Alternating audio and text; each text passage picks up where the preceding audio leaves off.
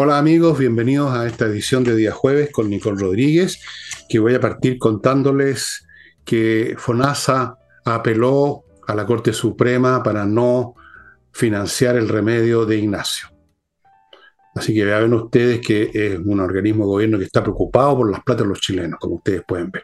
Así que para preocuparse por las platas de los chilenos, se despreocupa la salud de un chileno de dos años de edad. Bien, un gran aplauso para FONASA, para el director de FONASA que nos quiere fonatizar a todo, nos quiere colear, me refiero a poner en la cola, ¿no? ¿Me entienden ustedes? Así que tenemos que seguir con Ignacio, porque quién sabe cuánto tiempo va a tomar esta apelación y cuál va a ser el resultado. Las cosas no son muy rápidas en la justicia, eso es lo primero. Segundo, hoy en la noche hay función en el, en el jamón de flamenco, pero también el viernes y el sábado, así que ustedes pueden ahí darse, qué sé yo, pueden pegarse una porotada de flamenco, ir a las tres funciones, ir a dos, ustedes vean. En todos los casos los, elencos son fantásticos, en todos los casos es bueno reservar rápidamente mesa para estar ahí cómodo. Y naturalmente sigue estando disponible el estacionamiento subterráneo que está a unos metros en la entrada de... Así que todo es cómodo y seguro. Y, y bueno, no sé si se me va alguna cosa, capaz. Pero puedes volver. Si se te va, vuelve. Si se me va, volverá. Volverá. Vamos a partir con Nicole con un tema que nos tiene indignados, no solo a nosotros dos, sino que seguramente a todo el país, a todo el país que todavía tiene decencia. Y dicho sea de paso, eh, una persona joven, me parece bastante joven, mandó, se comunicó conmigo a propósito de lo que yo leí ayer de una, de una mujer abogada, no sé, debe ser muy joven, y que está metida en un, en un lío con esta cuestión del CAE y nos, costó, nos contó los detalles. Bueno, esta persona eh, nos, me dice en resumen, no les voy a leer la carta, que eh, hay jóvenes en este país inteligentes con ganas de trabajar, que están deseosos de reconstruir cuando llegue el momento y que no se van a ir en ninguna instancia del país, se van a quedar acá firmes junto al cañón a hacer lo que haya que hacer cuando terminemos con este gobierno. Espero que terminemos con este gobierno. Me alegro, me alegré mucho de recibir eso. Em, y ahora entramos en materia con un tema que nos Un poco de optimismo, ¿no? ¿Mm? Un poco de optimismo. Un poquito, pero apenas uno adquiere optimismo, pasan cosas como esto. Ustedes saben que uno, un infeliz, un desgraciado, que yo espero que lo maten, no que lo lleven preso, sino que lo maten cuando lo pillen, que lo acribillen, lo digo de frentón mató a un niño de cinco años y tiene entre la vida y la muerte al abuelo, que si acaso llega a vivir va a quedar muy mal porque la bala pasó por su cerebro y eso genera daños neurológicos tremendos, daños en el cerebro. Me van a creer ustedes, bueno, ya lo saben, que el gobierno está haciendo uso de eso para fomentar, para promover su proyecto de eso que llaman falsamente reforma fiscal, con el pretexto que así va a haber más dinero para más autopatrulla o más carabineros en las calles, como si esa fuera la solución, que no lo es, desde luego, ya lo hemos conversado acá muchas veces. Segundo, ¿quién les cree que va a salir más dinero de la reforma? Nunca sale más dinero de esa reforma. Y segundo, ¿quién les cree que ese dinero sería usado para eso? Ya sabemos en qué están usando el dinero en el gobierno. En primer lugar, para robárselo.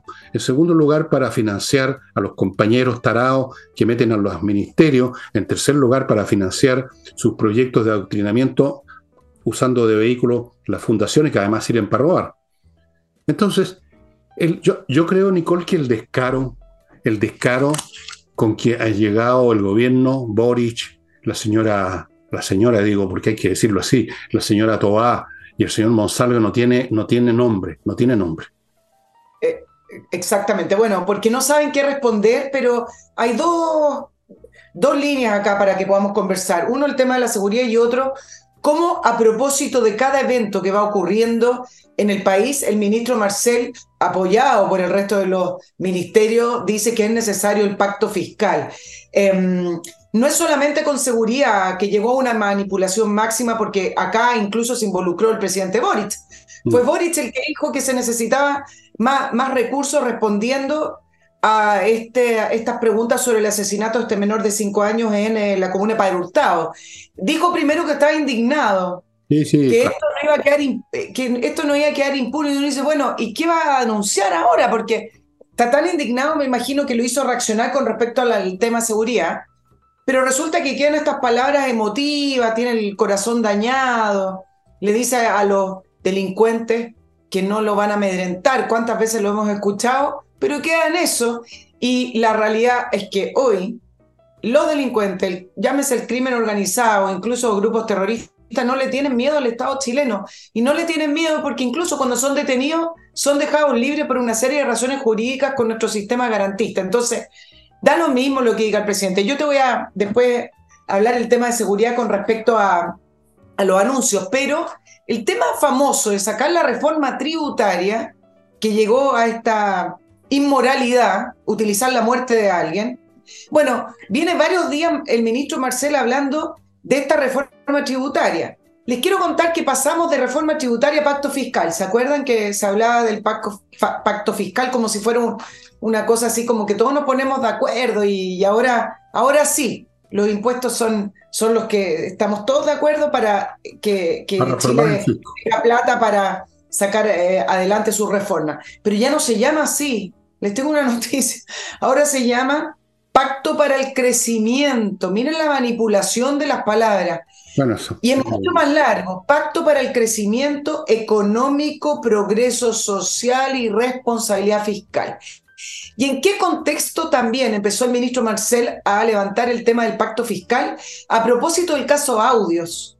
¿Por qué? Porque ahí sale en gloria y majestad, con los testimonios de la filtración de esos audios, de cómo esta abogada, junto con el abogado Mosilla, tenían una caja pagadora para personas en el servicio de puesto interno y también parte de la Comisión del Mercado Financiero. Por lo tanto, se compraban a funcionarios públicos para que algunas empresas, algunos particulares pagaran menos, menos impuestos y fueran eh, o perdonados.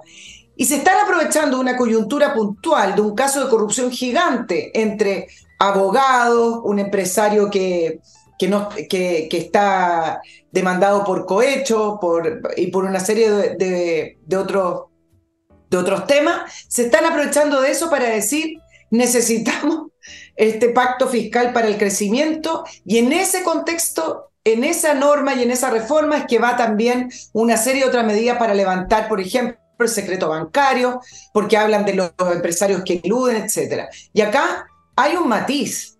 Ya le dijeron que no a la reforma tributaria anterior, en parte porque subían en, impuestos y en parte porque contenía una serie de normas que algunos incluso tildaban de inconstitucionales, donde se le otorgaba muchísimo poder al Servicio de Impuestos Internos. Imagínense a ustedes, a un ente como el Servicio de Impuestos Internos como juez y parte y con la potestad de levantar el secreto bancario como lo quería hacer el gobierno. Bueno, resurge, porque la revolución vuelve a resurgir. Ves que esto es como un incendio cuando de repente se apaga en el, en el verano, pero hay focos. Bueno, vuelve a resurgir esta idea aprovechándose de un caso que no tiene nada que ver con si se quiere levantar el secreto de bancario, hay opciones.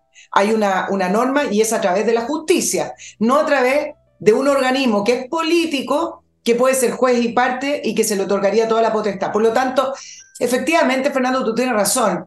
Ahora el tema del pacto fiscal que se llama Pacto para el Crecimiento, no lo olviden, es el único país que sube impuestos y que lo llama Pacto para el Crecimiento, pero bueno, ahora es una excusa para todo, incluso para la muerte.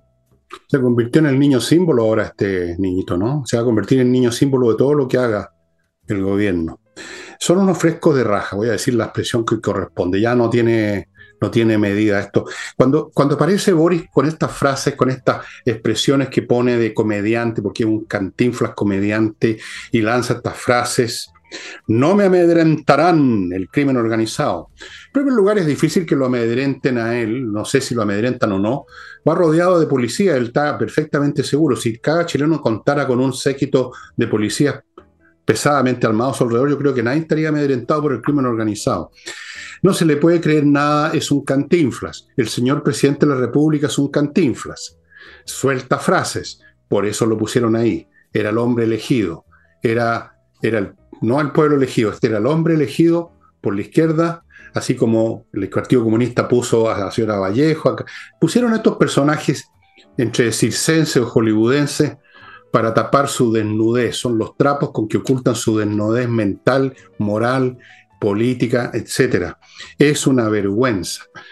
Fuera de eso, quiero insistir en un punto que he hecho acá varias veces y lo voy a seguir insistiendo. Aunque toda la plata del mundo se, usara para el tema de seguridad, eso no es suficiente, no es un tema de patrullajes, no es un tema de más autopatrulla, no es un tema de más carabineros sacados de, lo, de, la, administración, digamos, de la organización. Es un tema de cómo se actúa, es un tema de voluntad, es un tema de, de postura, de actitud. Todavía los carabineros y la policía viven con el temor de que cualquier cosa que hagan que vaya más allá de tocar un pito, digamos, los van a acusar los tarados de siempre de estar violando los derechos humanos. Existe, se creó esa, esa espada de Damocles sobre la policía chilena. Primera cosa. Segundo, ha llegado a tal masividad el crimen y la brutalidad de los criminales como la de este tipo que le dispara a un viejo, un abuelo y a un niñito de cinco años, que ya hay que ir a la raíz, hay que comenzar, como dijo un, un político de izquierda incluso, por lo menos uno se atrevió. Hay que ir a buscarlo, hay que ir a buscarlo, hay que hacer lo que se hacía antes en Chile, por lo demás, redadas, hay que sacarlos en masa, hay que desarraigarlos como sea, si es necesario con fuerza. No poner más carabineros en las calles a ver si en una de esas atrapan a alguien. Como si los delincuentes fueran a, hacer, a cometer delitos donde están los carabineros. Van a poner un carabinero por cuadra y tampoco bastaría, porque no les tienen miedo. Entonces, todo esto es una vergüenza y quiero insistir en, este, quiero insistir en otro punto. Yo he dicho aquí muchas veces que en dos años más los vamos a sacar, pero se me hace difícil esperar dos años. Vamos a tener que esperarlo, ¿no? No, no hay otra manera. Pero quizás, por lo menos yo esperaría, yo esperaría, quizás soy muy ingenuo, Nicole, que los políticos de derecha por un momento se olvidaran de sus terrores, de su pánico, de su oportunismo y llegaran algo más lejos que hacer como hicieron hoy día también otra vez, pidiéndole al gobierno que haga esto, pidiéndole que haga lo demás allá, diciéndole que, no, que no, no tenga más excusa y pidiéndole que haga esto, pidiéndole. Tú no le pides a este gobierno, no hay nada que pedirle a este gobierno. A este gobierno hay que sacarlo, no pedirle nada. Sacarlo en dos años más sacarlo con alguna acusación a todo nivel, sacarlos de alguna forma o neutralizarlos completamente, pero para eso se requiere una oposición que tenga un poquito más de pelota de las que tiene esta que tenemos acá, porque son una manga cobarde la inmensa mayoría, la inmensa mayoría. Es cuestión de ver lo que dicen, escuchar lo que dicen y, y uno nota eso. Sí, pero ah, vamos por parte. Efectivamente, la, la ¿qué? Nada. ¿Por qué me Ah. por parte de partes enteras. La, la, oposición no tiene mayoría en el Congreso.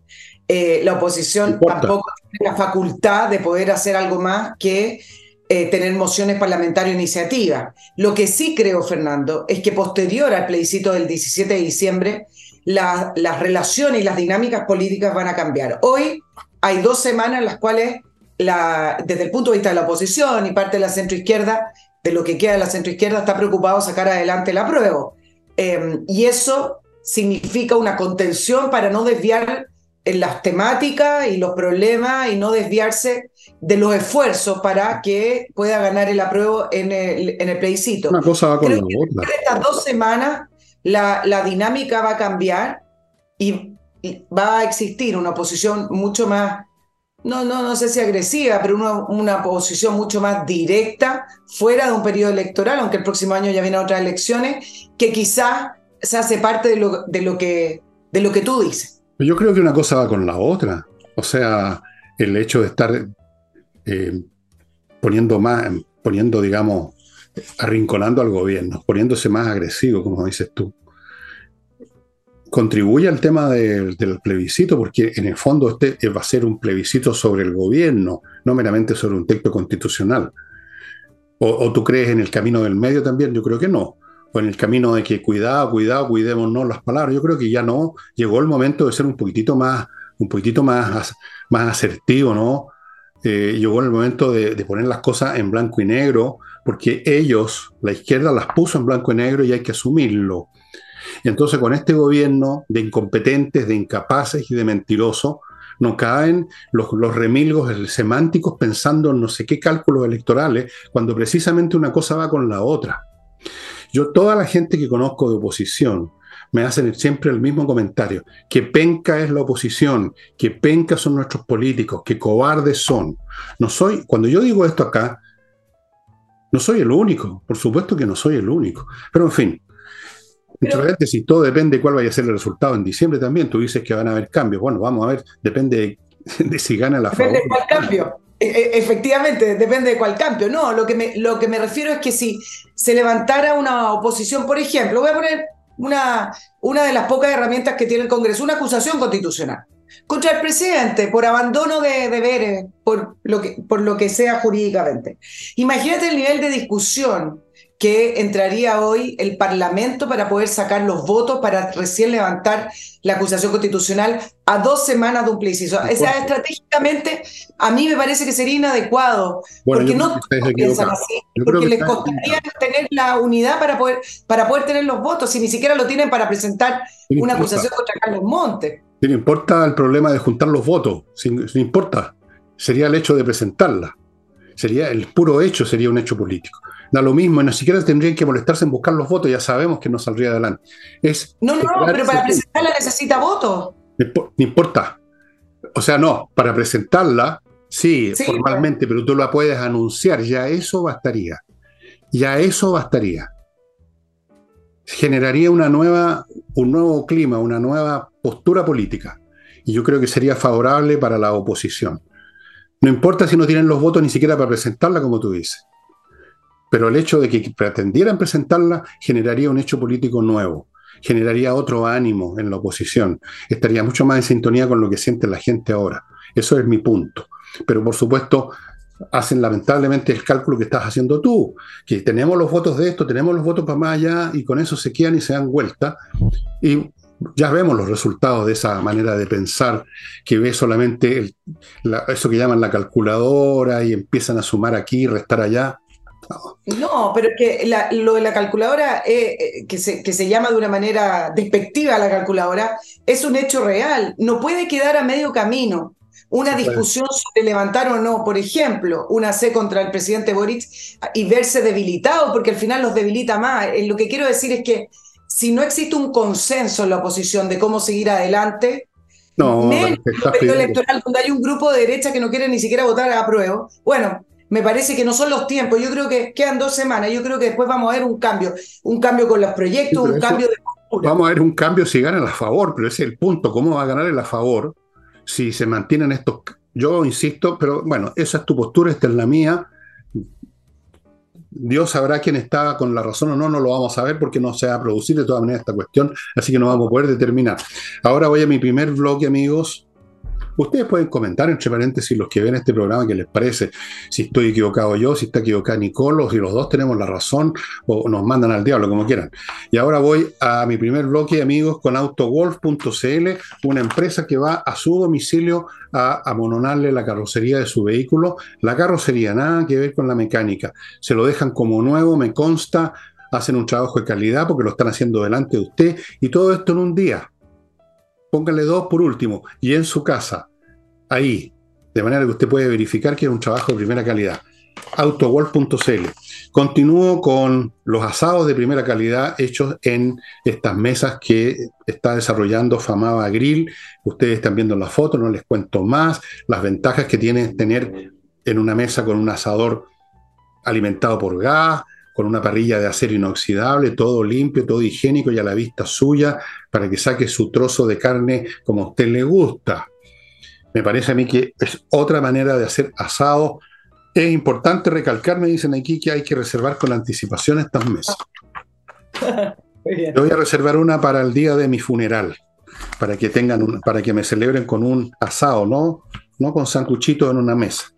Continúo con Entrena Inglés está ofreciendo ahora, ojo, un curso de verano de 16 clases a un costo súper accesible que ustedes pueden averiguar en, eh, el sitio de ellos.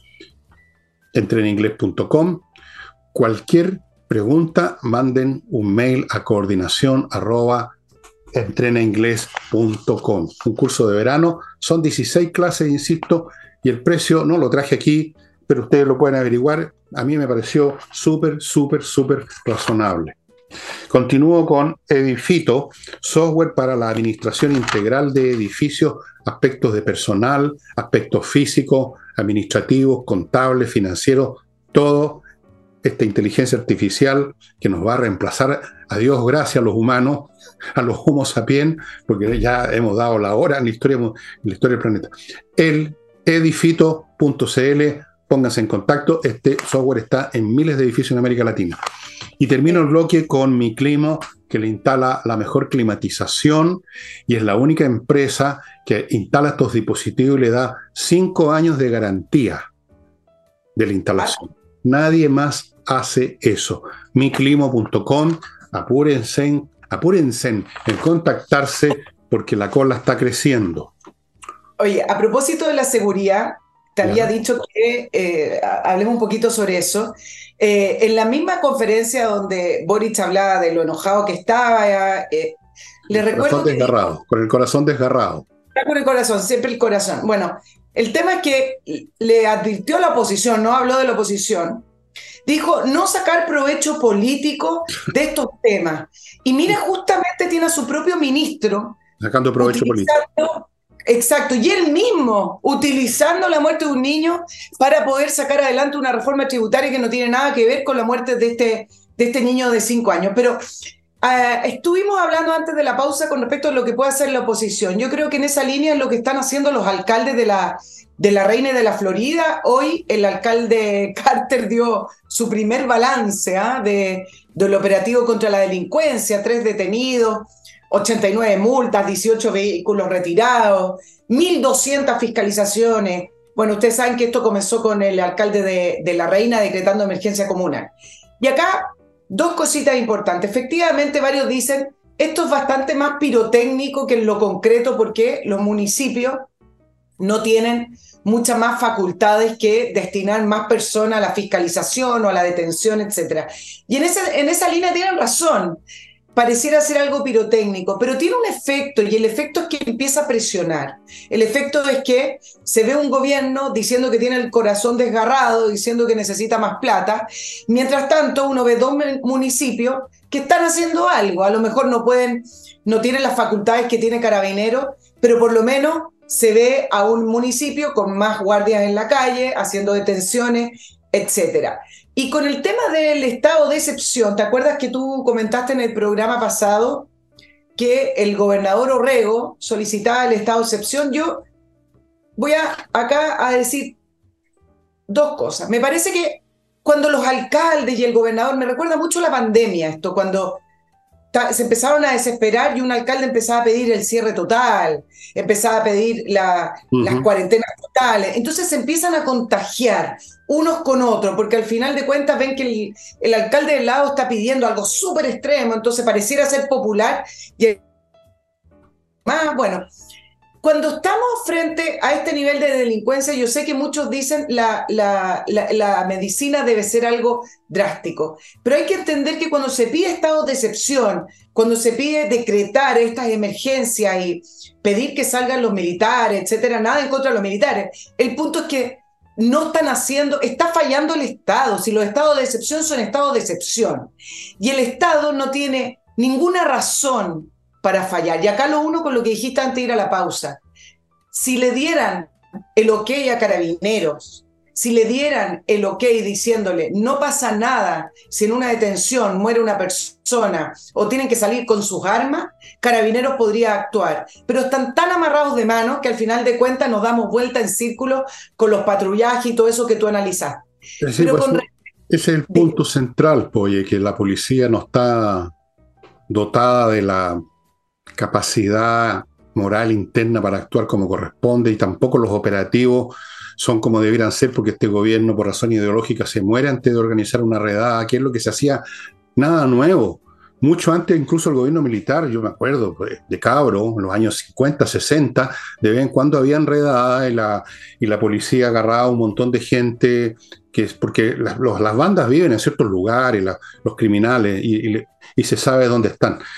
Pero eso no lo van a hacer, efectivamente, y, por eso que se está creando esta especie, lo que yo llamé una especie de estado paralelo en miniatura todavía, donde organismos que no debieran hacer las, cosas, las acciones policiales están tratando de hacerla, y más serio todavía, porque eso me consta, en algunas zonas del país los privados se están preparando para cosas más serias. Y entonces esos, todos esos elementos, si tú los sumas los pegas unos con otros, son lo que el historiador Crane Brinton, que se lo he citado un millón de veces, llamaba los pródromos de la revolución, o en este caso sería de la guerra civil, o sea, los primeros síntomas, los primeros, como cuando uno se va a resfriar, las primeras sensaciones raras, cuando empieza a crearse este aparato debido a la incompetencia del Estado, porque todo deriva de ahí, por supuesto, de la incompetencia no del Estado, de la incompetencia de los que están manejando el Estado, del ideologismo, por no decir del huevonismo de los que están en el Estado que tienen simplemente una imposibilidad orgánica, Nicole, de hacer algo duro, por el buenismo, porque además nada con el fascismo, porque además nada con los uniformados, porque hay que entenderse con los compañeros pobla o con los compañeros delincuentes que están un poquito distorsionados, pero en el fondo son luchadores sociales, hay que entenderse con los, con los luchadores de la CAM, están siempre buscando entenderse con todo el mundo en las famosas mesas de diálogo. Recordemos que el propio Boris, en un acto que lo pinta de cuerpo entero en cuanto a su nivel intelectual, fue, antes de ser presidente, hablar con los dirigentes de la CAM y hablaba del territorio liberado.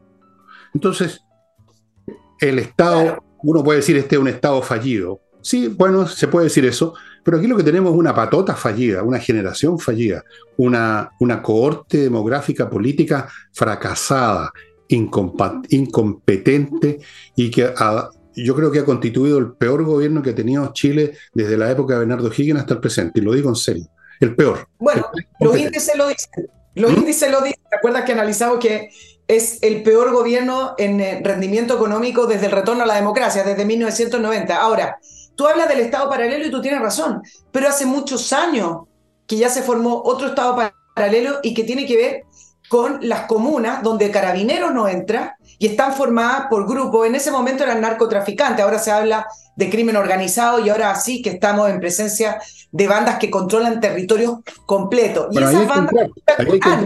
ahí, hay que entrar, con fuerza. Exacto, pero ahí ya hay un estado paralelo que es el, estado del narcotráfico, del crimen organizado, donde nadie entra. Creo que Temucucuy. Temucucuy es un estado paralelo también, ¿no? Donde una sociedad paralela, sí. llamémoslo así, una cultura, una sociedad paralela. Bueno, ahí tenés un. Tú me, me, alegro que hayas recordado eso. Si hay poblaciones donde ya no entra la fuerza policial, entonces esas poblaciones precisamente donde tienen que llegar en fuerza. Y si es necesario enfrentar con violencia a los violentos, se les enfrenta. Y si se derrama sangre de los criminales, se derrama tal como ellos están derramando la sangre de los civiles, incluyendo ahora niños de 5 años. Pero este gobierno jamás va a hacer eso. El Partido Comunista no le daría permiso, en primer lugar, a, a su cantinflas que tiene en la moneda. No, pues jamás. ¿Cómo se te ocurre? No. ¿Cómo se te ocurre que van a actuar contra los compañeros del crimen organizado? Que a lo mejor tienen hasta ciertos nexos financieros con algunos partidos, ¿no? Porque estas cosas empiezan a ocurrir. Ocurrieron en Colombia. Finalmente se empiezan a producir estas cuestiones simbióticas entre unos y otros. ¿ah? Estos estados paralelos empiezan a entrar en comunicación financiera, generan intereses comunes, y ahí ya la pudrición no tiene remedio hay que entrar, digamos, a picar, pero ya a fondo. Y ahí se requiere, con lo que la gente cree, un Bukele que no va a llegar a Chile. Aquí no hay producción de Bukele, aquí hay producción de cobardones nomás. Claro, ahora, el tema del llamado a, hacer uso de la ley de infraestructura crítica, yo les voy a hacer un pequeño recordatorio y les voy a decir que el gobierno no la va a aplicar en la región metropolitana. No, no sé si es la manera adecuada de hacerlo o no, pero no la va a aplicar. Miren, la ley de infraestructura crítica se aprobó en enero de este año. Pero ¿cómo se aprobó? Si también hay que hacer eh, un poquito de memoria las discusiones. En su momento, la ministra Toa, que además el gobierno le impuso una serie de indicaciones, dijo, en este grupo, mientras se negociaba en el Parlamento la ley de infraestructura crítica, tenemos muchas razones para temer al militarismo, pero esta ley es un empleo democrático de la Fuerza Armada, para sacarse encima todos esos argumentos que se discutían en su momento en el Congreso con respecto a que el, el gobierno no quería ver a los militares en la calle. ¿Y qué pasó? Que para que saliera la ley de infraestructura crítica, se firmó un protocolo entre el gobierno, la ministra de Defensa, que a todo esto, les hago una pregunta al aire porque yo no la puedo responder. ¿Han visto una ministra más ausente y desaparecida que la ministra de Defensa de Chile, la ministra Maya Fernández? No está por ningún lado. Lo dejo ahí. El punto es que el gobierno firmó un protocolo de acuerdo entre los diputados y los senadores para sacar adelante, acuérdense de esto, del RUF, reglamento del uso de la fuerza, y el acuerdo del gobierno fue que se iba a discutir en abril y mayo de este año. Nada de eso se ha sacado adelante. Por lo tanto, no van a implementar la, eh, estructura crítica si ni siquiera tienen el reglamento del uso de la fuerza porque no se pusieron de acuerdo. Ese es el problema de la parálisis de este gobierno. Nunca hay acuerdo porque ellos van en otra dirección. Por eso que hay que sacarlo como sea, lo antes posible. Lamentablemente no hay un antes posible, solamente es posible en dos años más. Supongo. Voy a otro bloque, amigos, espacioajedrez.com. Ya saben, una excelente idea, aparte de regalar libros, es regalar ajedrez a los niños especialmente. Hay que formarlos bien ahora porque las, las, presiones para ir para abajo, para deteriorar la mente, ya sea con meterse con, en líos eróticos cuando no corresponde, pues yo no creo en, eso, eh, a, niñitos de 11 o 12 años que, ya les estén metiendo en la cabeza eso, y que la fiesta y que la disco y que todas esas estupideces, bueno, hay que fortificar a los niños y sobre todo a los niños inteligentes, a los otros, bueno, el ajedrez, regáleles cajas de ajedrez con el juego, regáleles relojes de ajedrez, regáleles cursos de ajedrez que parten en marzo en directo con Pablo Tolosa vía Zoom son muy entretenidos y son una formación mental excelente. Continúo con, ah, el WhatsApp que está saliendo ahí, de, en el mono de la gráfica de ajedrez, eh, es el WhatsApp de Pablo Tolosa, lo contesta él mismo, cualquier pregunta que ustedes tengan. Continúo con KMRP, un software financiero que lo hace todo, contable, administrativo, para manejar bien empresas de cualquier tamaño, de cualquier rubro. Hágalo bien, señora, señor. Hoy en día los tiempos son difíciles y hay que manejarse con mucho más cuidado. Cualquier error se paga con usura en estos tiempos. O sea, la empresa se va a pique si meten las patas en la administración, si de repente no tienen plata porque la perdieron, porque no hubo pago, en fin. KMERP. Sigo con KM Millas la empresa que ustedes ubican en kmmillas.cl que les va a comprar las millas acumuladas por sus vuelos si ustedes no las van a usar próximamente porque tienen una muy próxima fecha de vencimiento y usted nunca sabe cuál es. Las empresas de repente borran sus millas y usted se queda colgado a la brocha. Vaya antes que eso ocurra a kmmillas.cl y véndalas a buen precio, pagan bien. Oye, entre las tantas brutalidades que uno ve todos los días de este gobierno, yo creo que podemos sumar la de Montes ahora, ¿no? Sumemos la de Montes, sí, eh, con esa imagen del ministro más honesto del, gobierno, quizás de la concertación, así lo han definido, ¿no? Cada vez más presionado, cada vez su, su cerco se hace más estrecho y uno lo ve en, en esta imagen que al final lo único que simboliza es desesperación, muy al estilo Gabriel Boric, eh, con este megáfono en una eh, en una manifestación totalmente preparada, hoy día salió la información de quiénes eran los que estaban ahí, que son, algunos son dirigentes conocidos, dirigentes sindicales, que son de movimientos de partidos políticos. la mayoría. Sí, la, mayoría. Pero, pero ¿cuál es lo, lo, lo, importante aparte de esa imagen que queda de desesperación del ministro Montes, para mí por lo menos, en el sentido de cuál ha sido la defensa? Que este es un ministro muy honesto, en el cual eh, fue traicionado por una generación que le dijo, y el ministro se la creyó, que eran superiores moralmente. Bueno, pero el ministro mintió. Miren lo que gritó en la calle mientras era apoyado por estos eh, políticos, por estos sindicalistas en, afuera del ministerio. Dijo que con el megáfono en mano, ustedes lo pueden escuchar, dijo que esto solo se trataba de democracia eh, viva, que solo se trataba de Antofagasta, por lo tanto que no era un ministerio corrupto. Y resulta que el Ministerio de Vivienda está siendo investigado en 15 regiones y más de 50 fundaciones. Entonces el ministro es un mentiroso. tratando de defenderse de una manera que termina siendo una mentira, sin asumir y mintiéndole a la gente. Ahora, ¿por qué ocurrió esto, Fernando? ¿Y cuándo ocurrió esto? ¿Por qué salió a la calle en, esta medida desesperada? Porque no solamente han dicho que se sintió traicionado, sino que acuérdense que también esto fue un rumor y que nunca se supo. Pero resulta que el ex Ceremi de Vivienda Antofagasta, Carlos Contreras, está hablando y colaborando y está saliendo la información. Y entonces, ¿qué podemos desprender de la información que está entregando Carlos Contreras a la Fiscalía? Uno, que esto no solo tiene que ver con el Frente Amplio. Ricardo Trincado, acuérdense que era el, director de asentamientos precarios al que se le pidió la renuncia, él es del Partido Socialista, que dijo Contreras que él tenía un informe mucho antes de eh, haberse conocido el caso.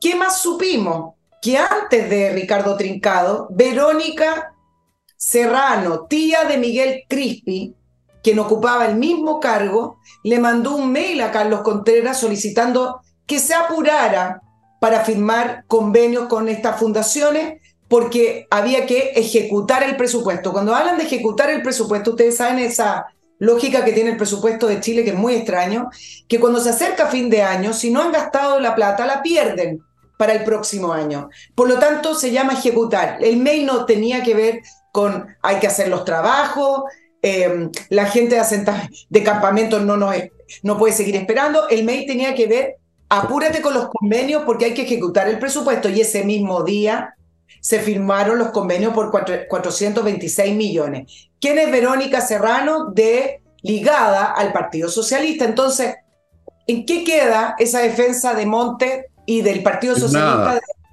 no queda nada. Lo engañó una generación más joven de superioridad moral. No queda en nada, el tema del rumor tampoco. El señor Montes, que tiene una expresión seria, y que por eso ha servido para hablar de que es el más honesto, eh, tal vez era serio, pero se sumó ya de frentón al, elenco de Tonys del circo del señor Boris nomás. Y empezó con esta política del megáfono. Esta política del megáfono, oye, no es, no es, un, no es, un asunto menor, ¿ah? eso que usen megáfono. Porque el populismo tiene que ver con las gritaderas, con los megáfonos. Vean ustedes los videos de las antiguas películas, los noticieros, las películas que se hicieron con, con, las funciones callejeras que armaba Adolf Hitler. Toda la, la, parafernalia era la bulla, los gritos, la vociferación, las banderas ondeando, los grupos, no sé si serían dirigentes sindicales, los alemanes, qué sé yo, de todas las procedencia, gritadera, gritaba, Hitler gritaba cuando hacía discurso. El grito, la política del megráfono, del micrófono, es la política de la demagogia y de la mentira y de la destrucción finalmente. Entonces, lo que tú estás contando, además de que este personaje habló con este otro y que la demás allá, muestra una vez más que esto no es un tema de algunos corruptos ladrones, esto se ve aquí un aparato organizacional, se ve al Estado con sus funcionarios en la dirección de presupuesto, en la dirección de no sé qué, en el Ministerio de la Vivienda, en otros ministerios, actuando como gente que forma parte del aparato, la aparato chic en este momento, y por lo tanto, una vez más se muestra que esto no tiene que ver con unos sinvergüenza que nos engañaron, nos engañaron en nuestra buena fe, como decía la señora después que se la habían violado. E, ella había creído que era un acto de amor, fíjate que no. No, es claro que el señor Monte entró de lleno al circo y se convirtió en otro payaso del circo Boric, un circo pobre que está arruinando todo el país.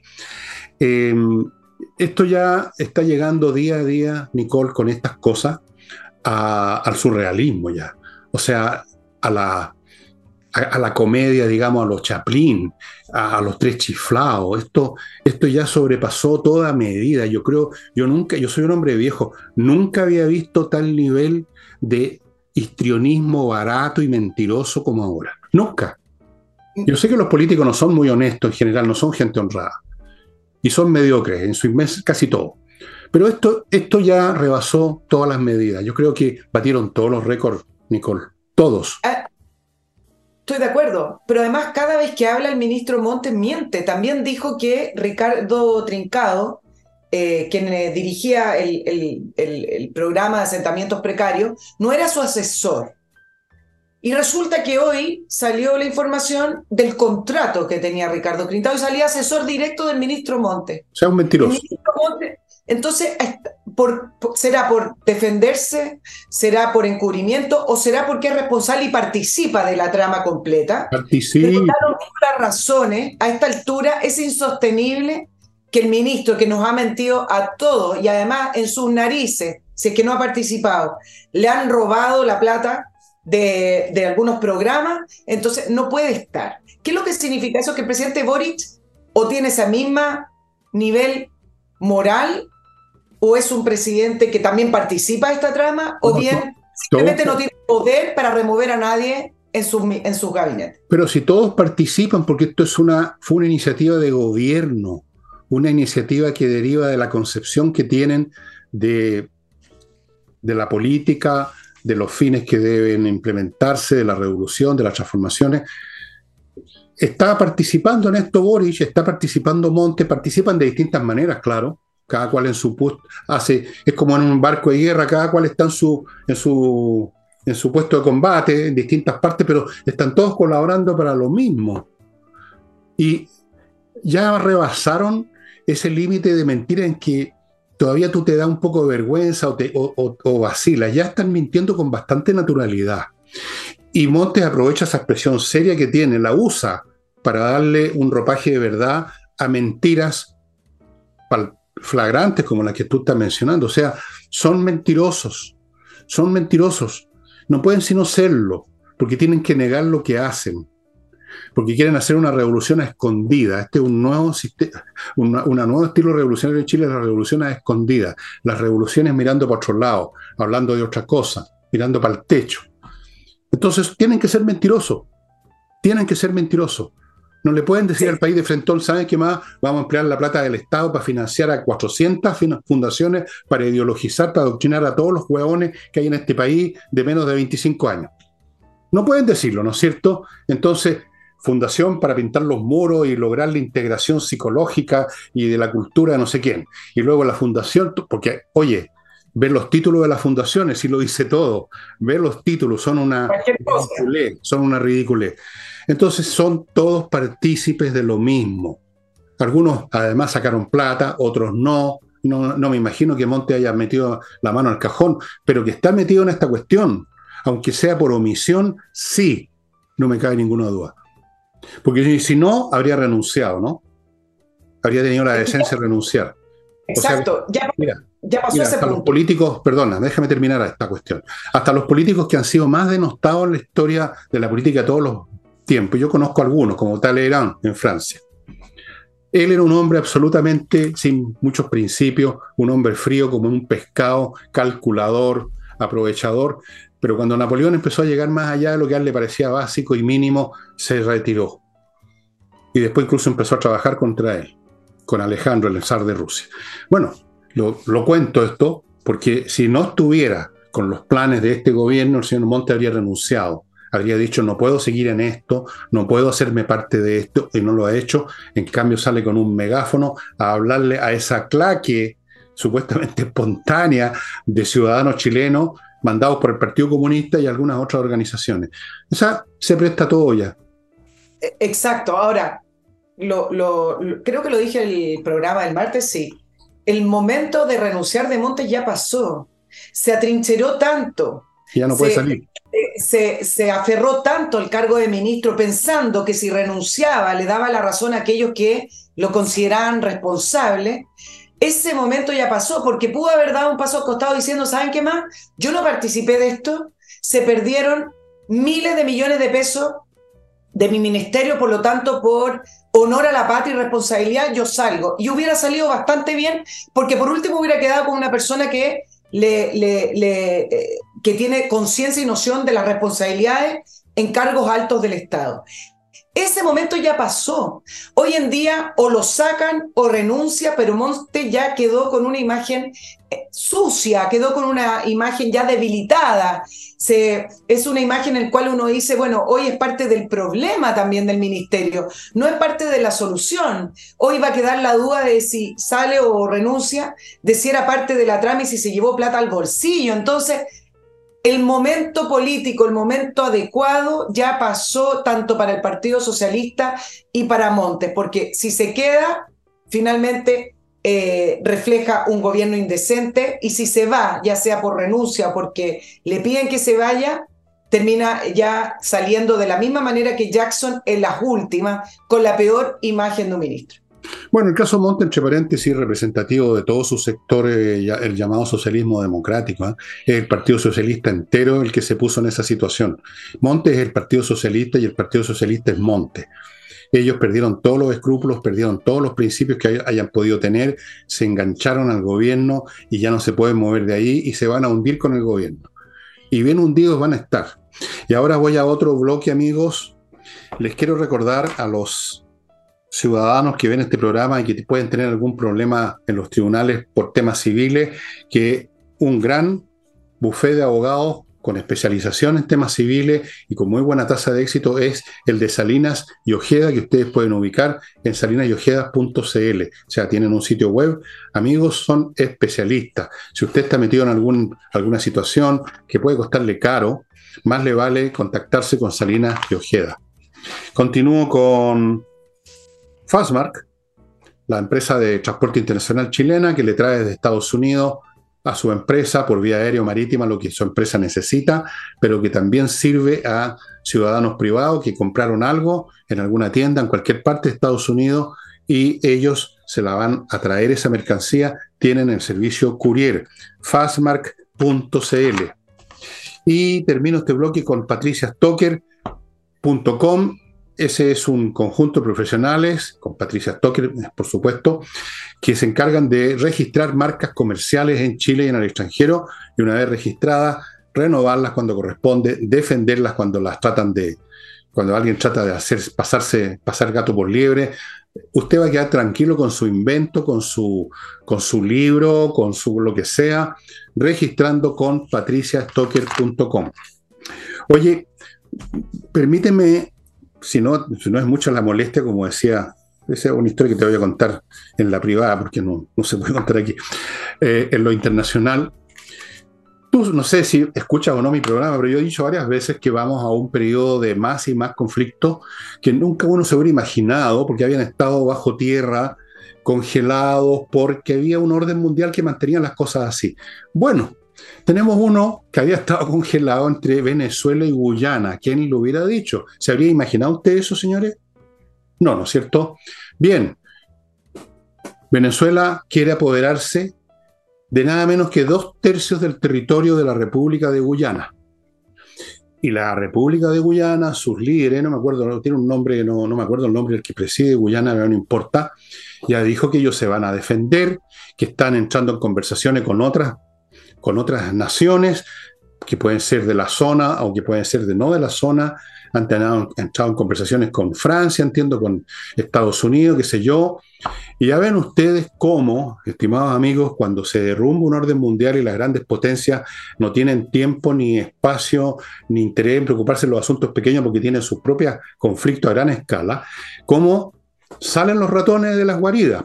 Y salió el señor Maduro, que tiene que va a marcar el récord de haber echado a 6 millones de, venezolanos de su país, y va a hacer quizás qué estupidez que puede llevar un conflicto militar en, aquí en América. Y les digo que hay otros están, que hay otros que también estaban congelados y que van a emergerse, los doy firmados. Se van a acordar de mí. Y esto porque se derriba, se derrumba el mundo. Y, y digo toda esta cuestión no como anécdota, ¿no? Sino pensando en qué, en qué situación vamos a estar nosotros, Nicole, cuando nosotros también entremos al baile. ¿Qué clase de gobierno vamos a tener? ¿Vamos a tener un gobierno como el del señor, como el texto incompetente, o vamos a tener gente competente y con dureza y con estómago para enfrentar las presiones que vamos a sufrir pronto? No crean ustedes que esto es un tema del, del siglo XXIV. en los próximos, de aquí a cinco años a más tardar, vamos a estar metidos en serios problemas fronterizos. O quizás de alguna otra clase que no puedo yo eh, imaginar, pero que sí los puedo imaginar, pero no los voy a decir porque parecen demasiado ciencia ficción. Por eso, ¿quién lo hubiera dicho? Venezuela, Guyana pueden entrar en un conflicto militar que a lo mejor duraría dos días nada más, pero un conflicto militar acá, en América del Sur.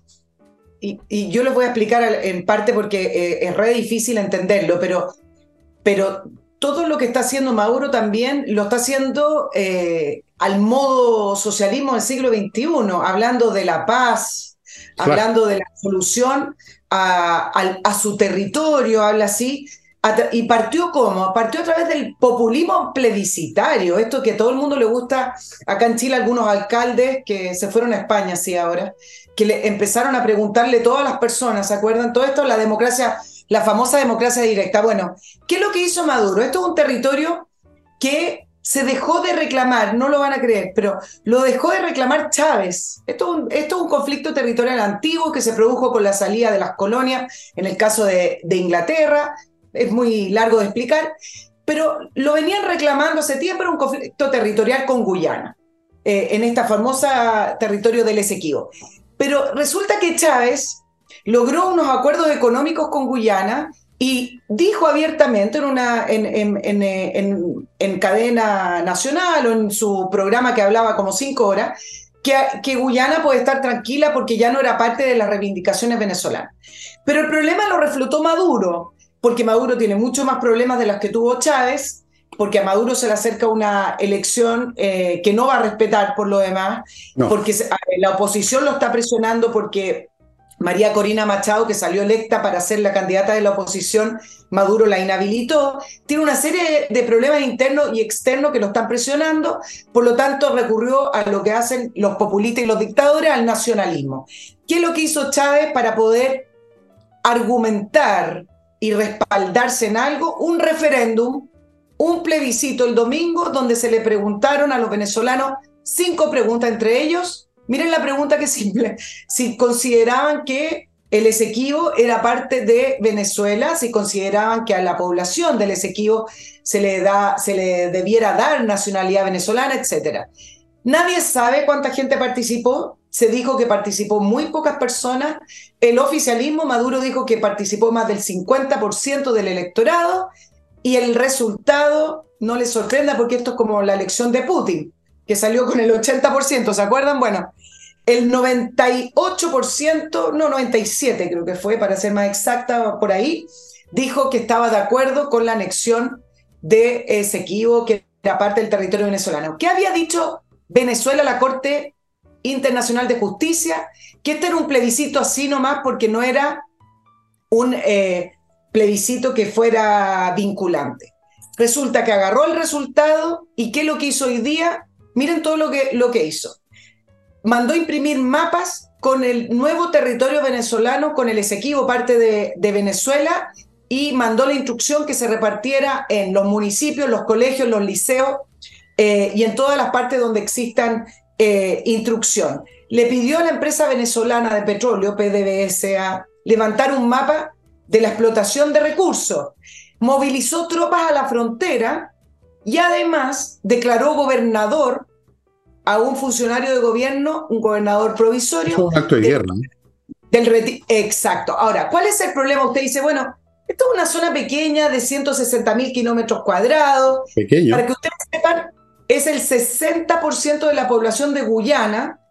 Eh, ahí viven 125 mil personas. El problema es el siguiente. El Esequibo es el lugar de recursos petroleros y de recursos mineros y actualmente trabajan ahí principalmente empresas norteamericanas. ¿Cuál fue el mensaje de Chávez, de Maduro, perdón? Que esas empresas pueden seguir participando de, de la explotación del petróleo en Esequibo pero ahora van a tener que entenderse con Venezuela y pagarle a Venezuela. Entonces, se está produciendo un problema militar argumentando con este plebiscito populista, un invento de, de, de, las izquierdas latinoamericanas con este plebiscito, para decir que el pueblo venezolano habló y el pueblo venezolano quiere reivindicar sus derechos histórico. Y esto se está armando porque ya movilizó sus tropas a la frontera. Bueno, yo les voy a advertir una cosa, lo que va a suceder entre Chile y un país vecino. Yo tengo la intuición, llamémosla intuición. Estas cosas en realidad yo las calculo, pero no voy a jamás revelar mis métodos de cálculo porque son secretos. Llamémoslo intuición. Vamos a tener problemas con Argentina de nuevo, pronto. Porque saben una cosa, Mieli, que se va a haber enfrentado a situaciones imposibles y que tiene ciertos rasgos de carácter un poco impulsivos, va a también hacer flamear la bandera del nacionalismo argentino, un país que todo el tiempo está diciendo tal cosa es nuestro, esto es nuestro, Lagunas del Desierto es nuestro, el Canal Beagle es nuestro, todo es nuestro, las Islas Falkland, nuestro. Entonces, ojo, amigos, y lo mismo va a pasar con Bolivia, que no por nada está teniendo relaciones eh, con Irán en términos de colaboración militar, para que ustedes sepan. Los iraníes están metiéndose ahí también, en Bolivia. Entonces, se nos vienen tiempos bien difíciles, amigos míos, porque se acabó el Paco eh, llamado Estados Unidos, que no permitía que los cabritos se agarraran mucho, digamos, del cogote, se acabó, vienen tiempos bélicos en el mundo y desde luego también en América Latina. Y aquí tienen una muestra. Si yo les hubiera anunciado esto, que iba a pasar, yo no lo sabía, pero si se lo hubiera anunciado así recordando esta situación y por mis propios análisis que vienen en guerra. Si le hubiera dicho que iba a haber un problema entre Venezuela y Guyana, me habrían dicho, está ahí loco, que va a pasar nada. Miren, miren la situación. Lo que nos acaba de contar Nicole es un acto de guerra de Venezuela. Es como que Argentina declarara que, no sé, que todo Punta Arena es de ellos y que no sé, que las empresas tienen que pagar el impuesto al, Estado argentino, una cosa así, o que nosotros declaráramos que Buenos Aires es nuestro, una cosa por el estilo. Es un acto de guerra. Así que, si yo les digo que el día de mañana vamos a tener problemas de nuevo, que lo hemos tenido muchas veces con Argentina, que van a volver los problemas fuertes, cada vez más fuertes estos problemas, porque los países tienen más poderío militar, más gente, más necesidades de territorio, de agua, recursos de recursos físicos, porque el planeta está reventando de gente y eso produce más necesidades. Es una cuestión histórica, digamos. Bueno, nos vamos a ver en problemas de aquí al año 1000, 2030, a todo reventar, pero yo creo que mucho antes. Bueno, en lo, en lo, inmediato, tú sabes lo que hizo Argentina hace dos días, esto fue la administración de Fernández, publicó un mapa que superpone su territorio antártico con un territorio antártico reclamado por Chile. Acuérdense que hablamos de la Antártica y de cómo se viene ya una, pelea territorial en la Antártica. Bueno, ese mapa lo viene publicando la administración de Fernández y hace dos días lo volvió a publicar. Eh, y el problema es que empiezan a publicar estas cosas y después reclaman como un derecho legítimo. empiezan con los mapas lo mismo que eh, eh, Maduro inventa un mapa y dice, bueno, eso es mi derecho. A propósito de Guyana, que no hay que perder también de vista que Guyana pertenece a la Commonwealth del Reino Unido. Son 56 países y eso también implica la responsabilidad de defender los territorios. Por lo tanto, no es solo un tema con Estados Unidos, sino que también puede llegar a agrandarse y pues, solicitar atención y ayuda militar a la Commonwealth. Por lo tanto, puede ser muy pequeño el, el territorio, pero pero puede significar a futuro que tengamos acá instalado ya el inicio de un conflicto militar. Por supuesto. ¿Se acuerdan ustedes esas películas de vaquero en que en un, salón se agarraban dos tipos puñetes y que después terminaban todos pegándose? Así va a ser la cosa, amigo, y, la estamos viendo, no es broma, la estamos viendo ya en el mundo. Miren cómo ha ido creciendo la cosa en el Medio Oriente. Miren cómo ha ido creciendo todo, en todos los sentidos. Eh, cosas que antes eran inimaginables. ¿Quién iba a imaginar que en Yemen unos picantes en Yemen iban a estar disparándole misiles a barcos que pasan por ahí cerca? Pero resulta que uno se empieza a enterar que Yemen, que antes uno no era ni pensado que existía ese país, tienen un tremendo armamento. O sea, eso es un, un detallito muy interesante. Muchas naciones hoy día tienen un poderío militar absoluto muy importante, capaz de hacer daño, no de ganar una guerra, pero de hacer mucho daño, y eso genera una situación completamente distinta eh, en el mundo, en, el, en, el, orden mundial. El orden mundial se basaba en gran parte en que solamente habían dos grandes superpoderes, los demás no éramos nada, incluyendo los países europeos. Ahora es muy diferente, muy diferente la democracia del Colt, como decían en el Far West. Ahora es la democracia del misil. un último bloque, amigos. antes de continuar con los dos puntos que siempre tiene. Ahora tengo tres. Tengo tres, pero los voy a alcanzar. Siempre son dos, Nicole. Ah, siempre son dos. Compreoro.com. A propósito de todas estas situaciones, el oro es una muy buena reserva financiera, no depende de las bolsas como un papel, como un billete, como un cheque. No, el oro es valor en sí mismo, igual la plata, por lo tanto tener unos lingotes, unas moneditas, eh, como las que les he mostrado, como esta que ustedes están viendo aquí, que han sido hechas en, en Canadá, es una muy buena idea, una muy buena inversión. E incluso puede ser un regalo. ¿Te gustaría que te regalaran un lingote de oro, Nicole? dime que no es encantaría. Te encantaría. A mí también.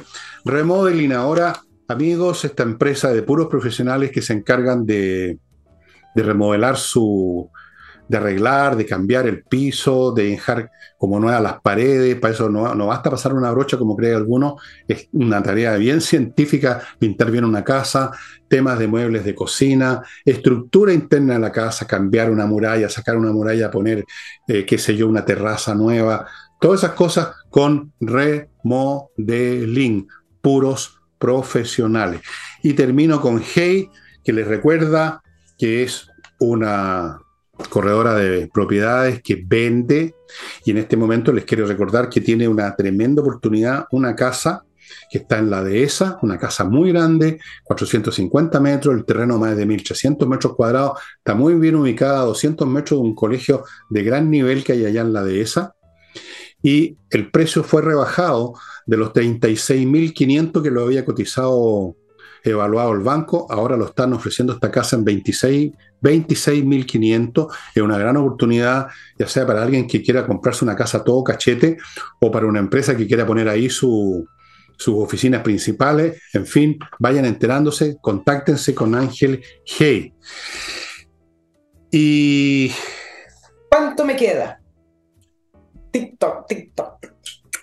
Ya. 12 segundos y 5 centésimos. No, alcanzo, pero eh, quiero seguir en la línea de los conflictos mundiales y hacer una miradita al tema de Hamas con, con Israel, porque con la devolución de, de los 90 rehenes, más las investigaciones con respecto a cómo murieron masacradas estas 1.200 personas en Israel, se han conocido testimonios y evidencias de cómo Hamas violó, cercenó, mutiló sexualmente a mujeres, niños y hombres, principalmente a mujeres, pero niños y hombres también.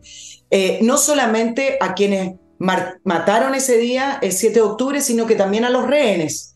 Eh, rehenes que al ser entregados fueron drogados, que uno los veía muy tranquilos, pero que hoy ya, con el pasar de los días, han podido dar su testimonio y contar lo que vivieron em, siendo secuestrados por Hamas. Niños, mujeres y hombres violados. Por ejemplo, hay, en el caso de quienes murieron el 7 de octubre, se le han hecho eh, análisis a, las partes de algunos cuerpos, que también fueron mutilados.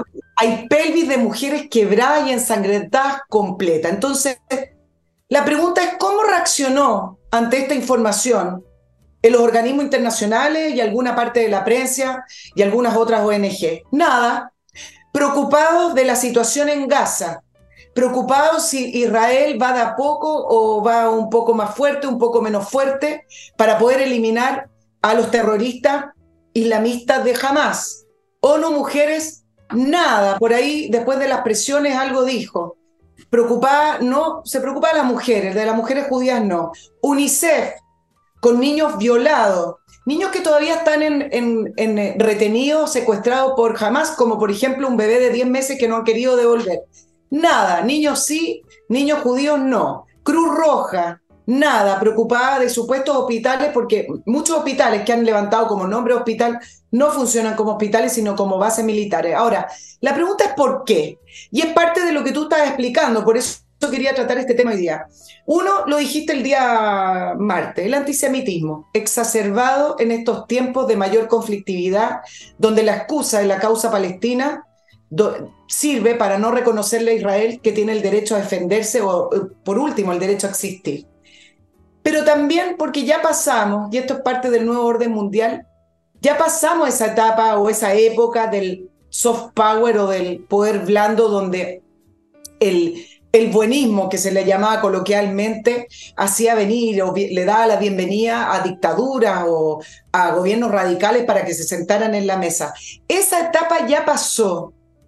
Hoy el conflicto de Hamas lo único que nos está constatando que producto de ese soft power que por décadas se estableció después de la Segunda Guerra Mundial, no después, después de la caída del muro de Berlín o después de la Guerra Fría, el radicalismo avanzó y se tomó la ONU y sus agencias y los medios de comunicación y parte de la idea. Entonces, toda este, esta idea diplomática que existía de sentémonos todos a la mesa, porque así, por ejemplo, en el caso de China, si los invitamos a la misma mesa, finalmente vamos a lograr que esos países que tienen dictadura o esos países que son radicales, que con los cuales no compartimos sus principios, se transformen en democracia.